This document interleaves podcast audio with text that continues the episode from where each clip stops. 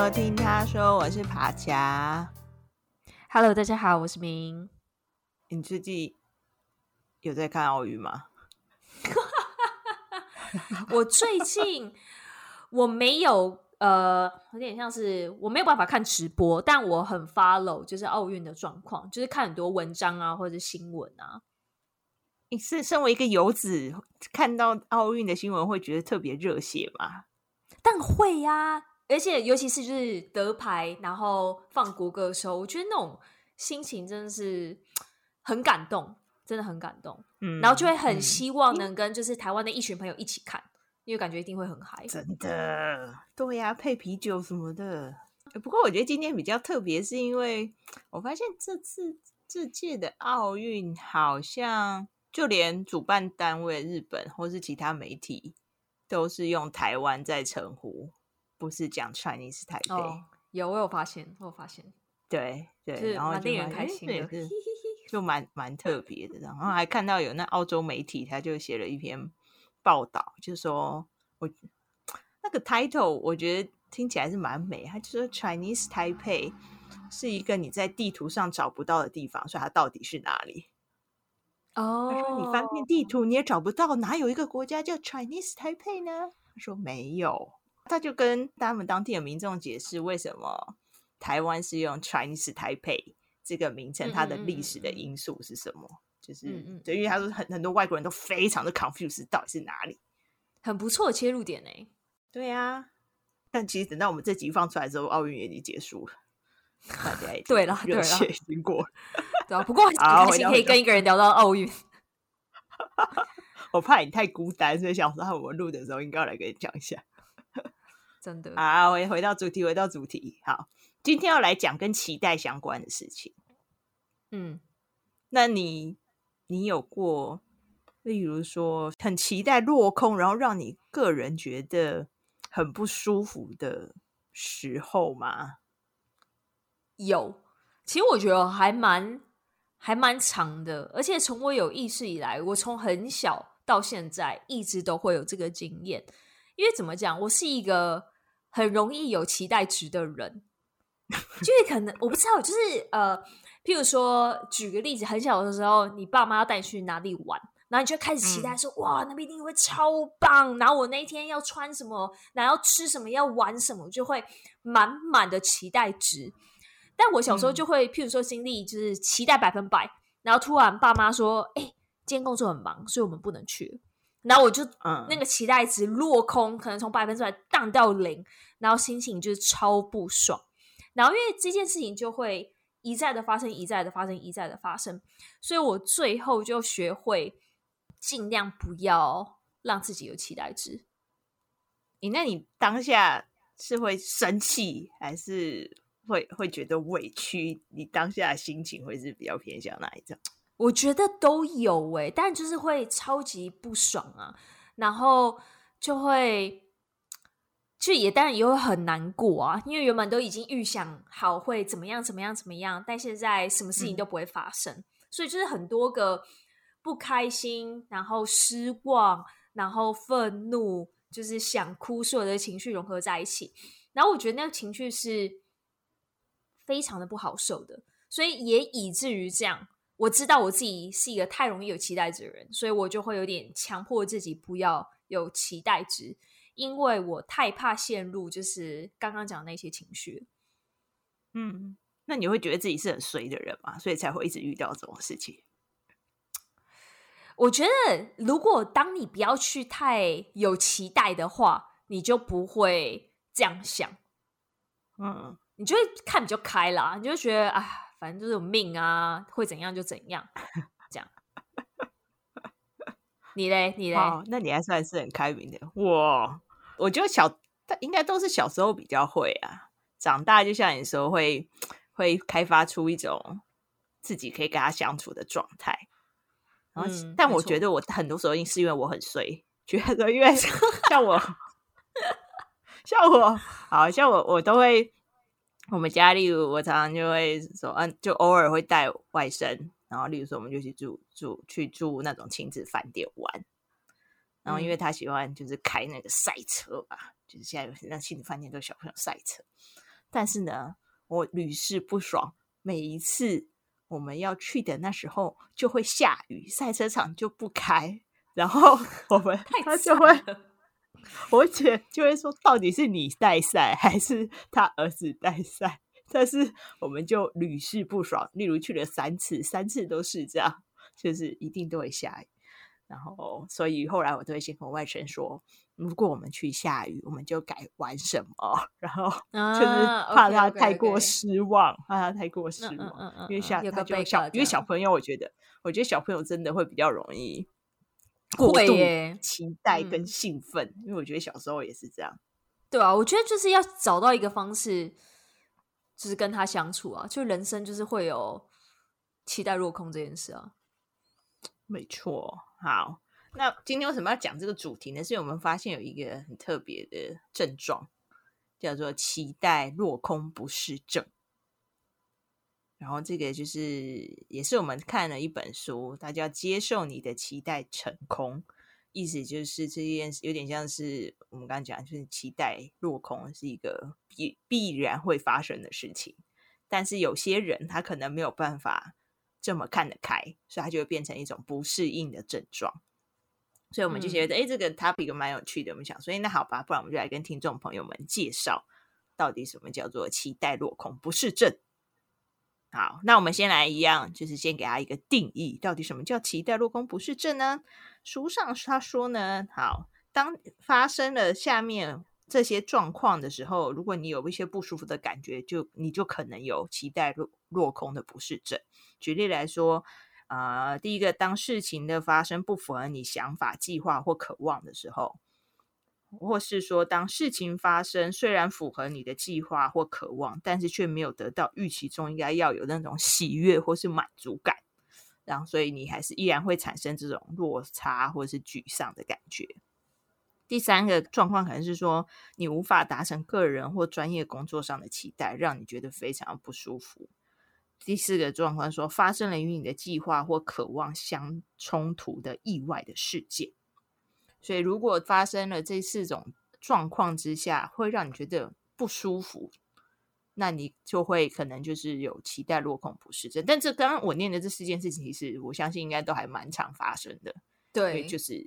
我们刚刚说它必然会发生啊，你又不是神，你凭什么掌控一切？啊、就是它一定会有，对啊，一定会有落空，百分之百如你愿之类的。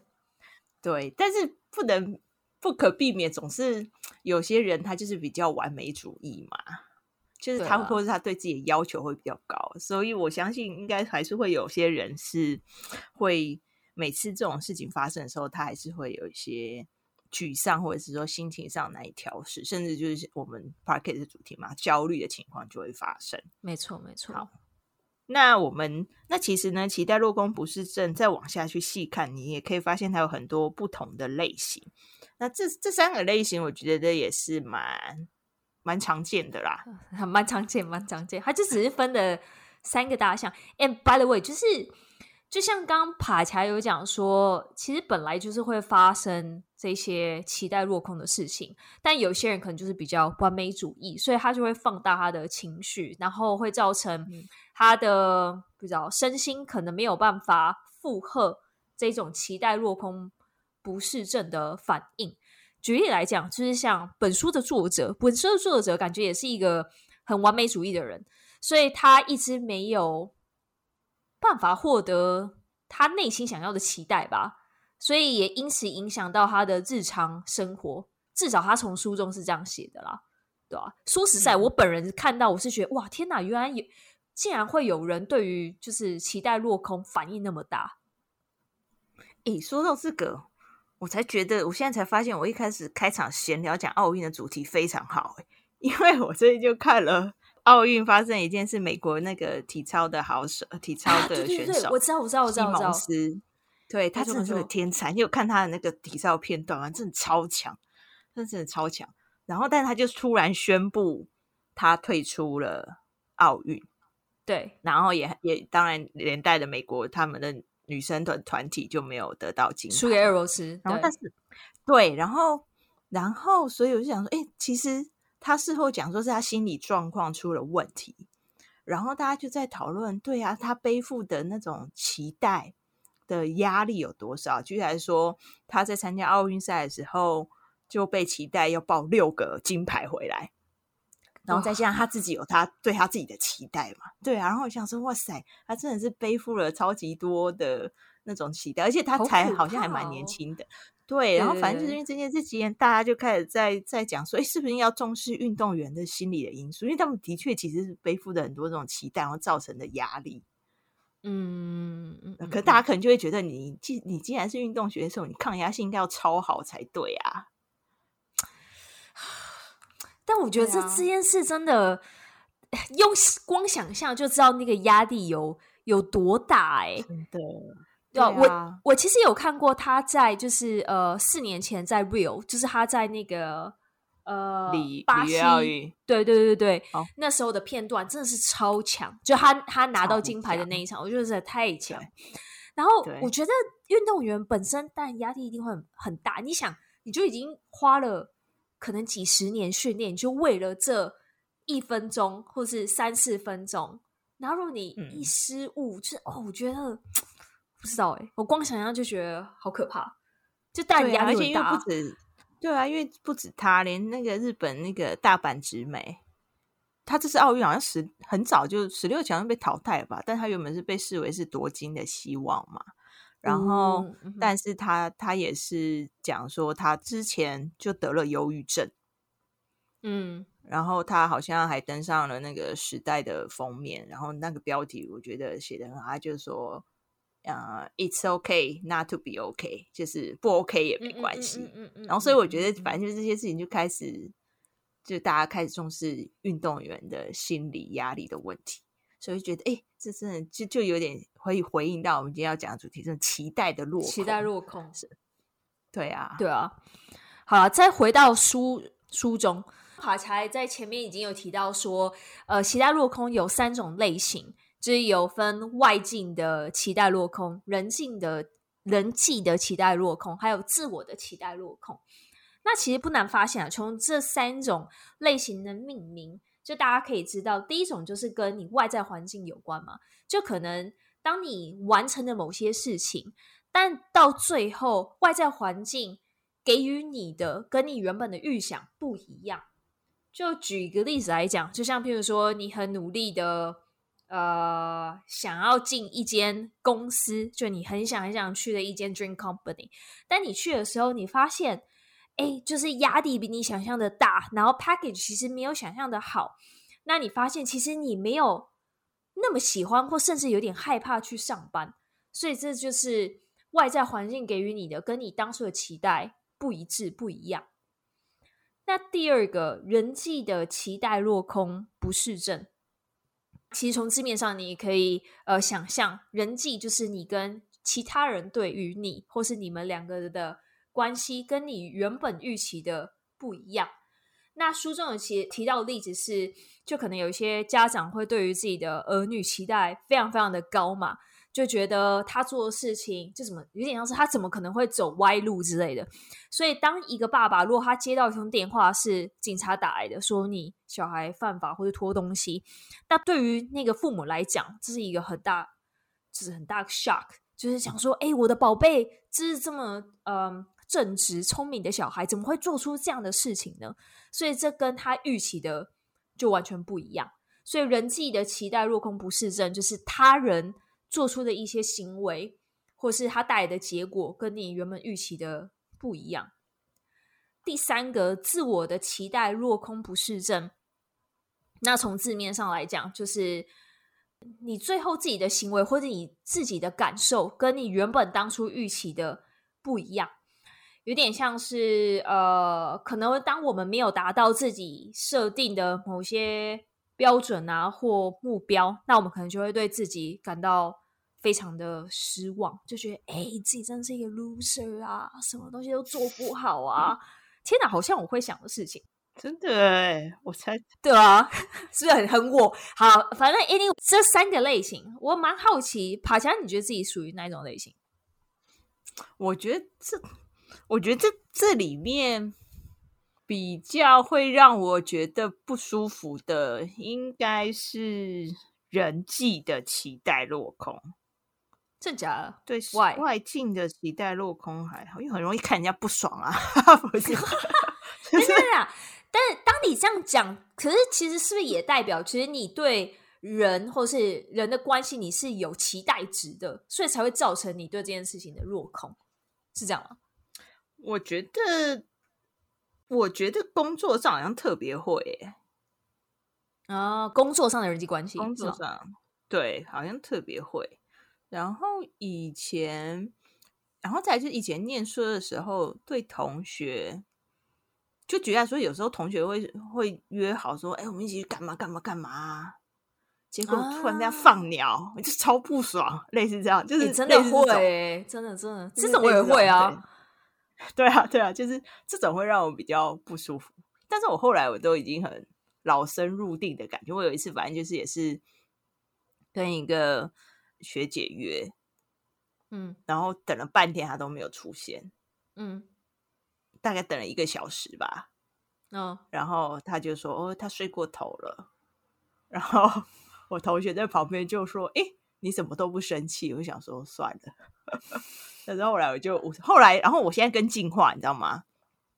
我现在跟进化，就假设我现在要跟你约录音，突然要放鸟我，我反而会觉得很开心，我就会觉得说啊。我可以赚到一个时间，可以来做我想做的事情。哦，心态调整不错哎，类似这样，对啊，或者是说啊，例如说本来跟人家约在咖啡厅什么，人家不来，我就说好吧，那我就刚好在这附近自己晃晃，就反而很开心。或者是有时候我不知道，有时候就是，就算有时候工作上，例如有时候要嗯约了什么，约了人家访谈啊，被人家放鸟，我觉得很开心啊。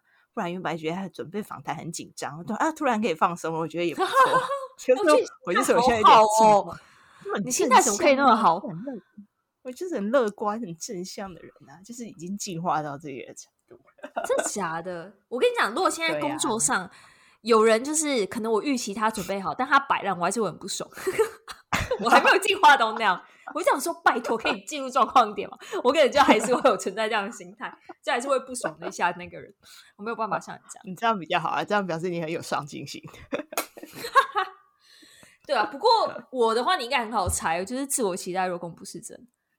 对啊，不知道，我现在还是在想要怎么克服这件事。难道你自己不会吗？就是对自己可能设定一些标准目标，但你没达到，就会觉得。那我问你，你会有那种不开心期待，是说我今年一定要加薪多少？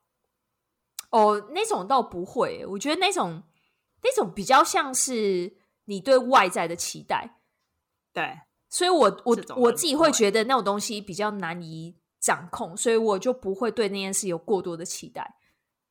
但但是，例如说你工作上好了，假设你觉得你可能会有很有企图心，想说我一定要被 promote，今年要被 promote，嗯嗯嗯嗯嗯嗯，但是没有，那这种呢，就是万一老板跟你说啊，再努力一年看看，还差一点点哦。加油呢！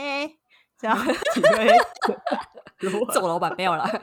我，但老实说，我不太会有这种这种期待，因为就像我讲，我觉得这期待有点太、嗯、太难讲，因为自己也看机遇啊，也是看就是你刚好做的，你刚好做的 project 有没有 feasibility，或是嗯呃。很多考量，有点像政治因素，但我自己的，嗯、我我还是比较偏向，譬如说自己设定的目标，就譬如说，你举个例，好，就譬如说像呃，今天开会，然后我可能是 host 这个 meeting 的人，对，然后我在 present 一些东西，但我就会期待说，我可能在。Present 这些东西的时候，前因后果我讲的很好，那大家问的问题我也可以回答的非常有条理，或是我可以问出更有智慧的问题。但如果当会议结束我没有的话，我可能就会觉得我对自己很失望。你现在听起来有点夸张，哦、但我真的是，但我觉得 我一直在笑，就很我，但。要怎么讲？呃，我有在尽力的减缓自己去不要去想那件事，但我觉得我还在过程当中，我还没有走出去，就我还是会给自己这样的压力。哦、对啊，就想着开会就开会啊，你开会前还想这么多事，就开会而已啊。而且开完会我还继续想，我就觉得天哪，啊、我真的是有病，你真的有病哎！怎么会浪费这么多时间在想这种事情上？我觉得我的自我期待还好啊，因为我大部分现在，比如像我刚刚跟你讲，就是做那件事情而已，没有特别想什么期待。OK，但是以前以前比较会发生是，例如说，嗯、我觉得好好像还是在例如说。比赛或者是那种比较有竞争、比较有胜负的当下，就像奥运嘛，之前讲的题目，举例来说好了，嗯嗯嗯，你今天只差一分就赢了，你是不是就会期待？我差一分我就要赢了，会会会会，开始想象你拿金牌的画面，对不对？哦，会耶，会耶，会耶，会耶，会会会啊，会啊，然后就输了，然后就想说天哪，我真的是太衰了，就类类似这样。我觉得这种我比较会。OK OK。哎，好，那就是当你呃期待落空的时候，你会有怎么样的生理或心理上的反应？会有什么样的情绪变化？我觉得好像是愤怒居多，大部分是比较愤怒。愤怒这愤怒有时候是对自己不满意造成的。那怎么会让这种情况发生？类似这样。嗯嗯嗯，嗯，像我刚举的那些例子，嗯、怎么会让这种情况发生？怎么那么蠢？嗯、不好好专心在比赛，类似这样。嗯嗯嗯嗯嗯，对啊，所以是不开心、生气自己的情绪。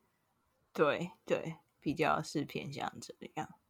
嗯嗯嗯嗯，我自己也差不多。然后我有发现，呃，就可能比较严重的时候，我可能就会一直想这件事情嘛，那就会让我提不起劲去做其他事情。因为有点像是我的身心已经被那一件事情 block，嗯，所以我就很难再有多余的心思去想其他事。我觉得这种感觉其实还蛮可怕的，因为你其实就是你被一个已经发生了，然后你不能改变的事情绑住，然后让你没有办法投入下一件事情。嗯，对，我觉得这种感觉是很可怕的，事情也会做不好。对啊，对啊，对啊，这是真的。然后就会你又会又沮丧，然后你就会一直陷入你的恶性循环。天哪，没有一件事情做得好。对啊，我真的是 loser。你看，你看到你的循环了吧？就是你的循环就是这样。我 怎么会觉得？对，就是因为这样啊，好可怕哦，很可怕啊！所以就是不要乱想。啊，别想，别想，别想，就过去了。你呀。好，那我们来讨论一下为什么你会这样，好不好？好，快跟我说为什么会这样。啊，不是我说，是这本书说的。好，我觉得他这边讲的为什么会不适应，遇到期待落空会这么不舒服，有很大一部分的原因是因为来自于我们很多不切实际的期待。其实所谓不切实际的期待，就是你在幻想，就像我刚刚说，幻想拿金牌或者什么，那就是不切，那些都是一种幻想，知道吗？然后我们这一开始的节目就有提到，焦虑也是来自于你的想象，你就开始去想象说啊，我对这些未知的事情，我觉得很恐惧，什么什么，所以一切都是你的想象力作祟。就是你明明就就我们会把那个期待的那个画面想得太美好，会想到我站在颁奖台上拿着金奖，就是有讲很多很很。对，很多那个画面，我相信每个人都有这经验，所以你就会让你的那个期待太美好了，然后造成你觉得是太想要了。可是其实那可能就是一个就是一个梦，你知道吗？它是不切实际，所以我觉得很多的原因是这样。嗯嗯嗯。然后那为什么会有这些不切实际的幻想？有很大一部分原因是，嗯、呃，我们都会有一种幻觉，是我们可以掌控一切。嗯，我们会觉得。努力了，或是呃，我们如果按照我们的计划，就有回报这样，嗯，对，或对，其实他他就应该要达成某种的结果，好像是这种。是啊，我觉得一定都会啊。就像以前念书考试有没有？为什么念那么久，还是考不赢人家？你可能就会觉得，那我就花更多时间去念。就是你会觉得努力一定会有回报，嗯、可是不然怎么会有？会有产生一句名言是什么？努力不一定会成功，但不努力一定不会成功。就是、哦、好像对啊，就是就是，但还是有运气好的人成功啊。对啊，就是这样。对啦，但运气就是这种不能掌控的啊，所以只要跟大家说，就是，是其实我们没有办法掌控一切的事情。然后第二个可能的原因，其实也跟这个因素有很大。为什么会会有这种幻觉，觉得我们可以掌控一切？其实很多时候跟我们长期待在一个舒适圈有关，因为这个舒适圈会让你产生一种感觉，是觉得啊，因为你对舒适圈的一切都非常的熟悉嘛。例如说，你闭着眼睛，你就可以到厨房，类似这样，就是你已经可以掌控一切，所以你就会觉得我的世界应该都是可以被好好掌控的啊。我可以在，例如我在我熟悉的环境里面。我可以呼风唤雨，为什么还会有事情不在我的不就是是是是跟我期待是不一样？哦，我懂，我懂了。OK，就是因为你在舒适圈，所以你会更觉得什么事情都会依你的想象而运作。没错，所以你就会在你的舒适圈里面是这样子。OK，所以对于任何事情就会更想要掌控，然后所以当发生就是你没有办法掌控，你就会陷入那种期待落空不适症。没错。OK，OK，、okay, okay, 了解。再来就是有有另外一个可能原因，就是因为你太依赖向外去去求得你的满足感。什么意思？就是很多时候，哎，我记得我们以前好像讲过类似的题目吧。就是你的那个满足感的，你做一件事情之后，你得到的那个喜悦或者是挫折，是因为，嗯、呃，你你依赖。外界给你的回馈造成的。举例来说好了，就像我们刚刚讲工作的例子好了。如果你你的满足感是建立在我要被 promote，我要被升、嗯、呃被被升等好了这件事情上，你就是依赖外界。可是如果你今天满足感是在说我把事情做好，做到完，做到呃极致。我我享受的是做这件事情本身，我学到的东西的时候，那你的满足感就是自己向内取得嘛。嗯嗯嗯，对啊，所以就是你，所以像你刚刚说，你之所以没有这么严重，我觉得你的心态就是很正确，就是你不会依赖那种，就是外在给你一些什么样奖励来得到那个满足感，你比较还是希望说，呃，我自己有没有好好的把我该做的事情做到，学到些什么？哦，但你这样就很容易陷入自我期待。落空不是真的！哇，死胡同走不出来。没有最后一点，好，他又讲到，我想起来了，还有最后一个，就是你不要去责怪自己，就算期待没有完成，就不要责怪自己，你就不是 loser。OK，就是就是最好对，就就是就不要怪罪在自己身上，这只是就是你还需要再学习更多而已。OK OK，, okay. 老天继续给你其他的机会再学习而已，就是用比较正向事情来思考，嗯嗯嗯，还是可以走得出来的。对啊，因为他其实书中有提到说，就是大家往往都会有一种普通的误解，认为当不好的事情发生，就是为了要试炼我们，或是甚至是可能我们做错事的一种呃报应，所以就有点又会过度放大。这件事是一个不好的事，所以你就会感到更痛苦之类的。对啊，就像就像之前，例如像我刚才讲很衰的例子，哈，出去玩你下雨，我就想说，我是不是要来做点好事，运气会比较好？就是会觉得是不是因为自己人太差，所以运气很差，就是会有这种做错事的惩罚，有报应类似的。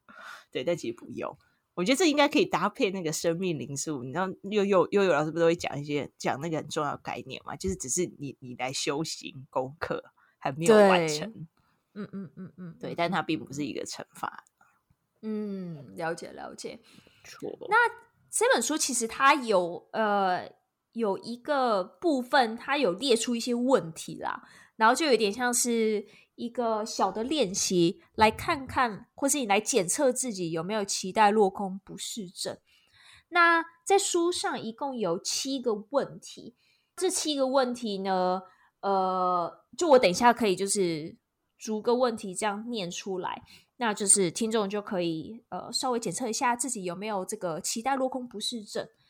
呃，每一个问题呢，其实都我们呃你听完之后都可以标示。对于你来讲，它是属于外在环境或是人际关系亦或是自我期待呃的落空不适症。然后你可以呃给他五个等级，应该说以五个等级来给分数。就一是你尚可以忍受的这个不适症，那五就是会让你感到极度痛苦这样。嗯，那第一个问题就是，你的人生是否有某些事情并没有按照你计划中的结果发生呢？这是第一个问题。然后，所以如果你的答案是有的话，你就可以给他一到五分。就你对这件事的感受是怎么样？第二个问题是，你的人生是否有你现在不喜欢，但自己却曾经以为会乐在其中的事情呢？那像我前面讲，就是大家在这个问题，你也可以想想。会造成这个你落呃期待落空不适症，是因为外在环境、人际关系，还是你对自己的期待？那第三个问题是，你的人生是否曾有人令你感到失望？下一题，你现在是否有令你烦恼的人际关系？第五题，你是否因做了某件事，或者没做某件事而感到沮丧呢？第六题，你是否后悔自己做出某种选择或采取某种行动呢？最后一题，你是否曾在毫无防备的状况下发生令你措手不及的事情？好，就是以上七题。我觉得这七题好像基本上都会发生吧，只是就是大家就开始说，那发生了以后，对，例如说你发生这件事情以后，你的沮丧程度是怎么样？然后他的目的是要让你去找出来说，现在令最令你感到痛苦的是哪种类型的期待落空。举例来说，我们刚刚不是讲三种类型，到底是外境事情给你的期待落空，还是人际之间的期待落空，还是自我期待的期待落空？所以，呃，他这是让你去帮助你去辨识啊，我现在可能是像像明这样是属于自我期待特高的人。然后，那之后，我们我们就要去思考说，哎，那我们要怎么样减缓自己的这个症状？所以，有点像是先了解自己现在。先了解自己现在是哪一个方面比较痛苦，然后呢，我们下一集就会再跟大家讲说，书中介绍哪些可以呃应应对的方法，来帮助大家去减缓你的失望。然后期待下一集。如果对，但是如果大家有试过各种很瞎或是很无效的方法，也欢迎分享，跟大家就这样。再一句分享，你尝试，对啊，你的方法就是，那我就不要期待啊，就是一有期待就立刻斩断自己的这个幻想，类似这样。就是大家如果有个讲到各种好笑的方法，或是你觉得有效的方法，欢迎跟我们分享。对，没错。好，那我们今天就先把书卡到这边，不然一集有点录太长。好，大家下一集期待我们的下一集，再来讲说比较。一些方法跟建议，大家下次见喽！好喽，大家记得玩对，然后还要那个订阅跟分享我们的频道哦。拜拜，拜拜，下次见。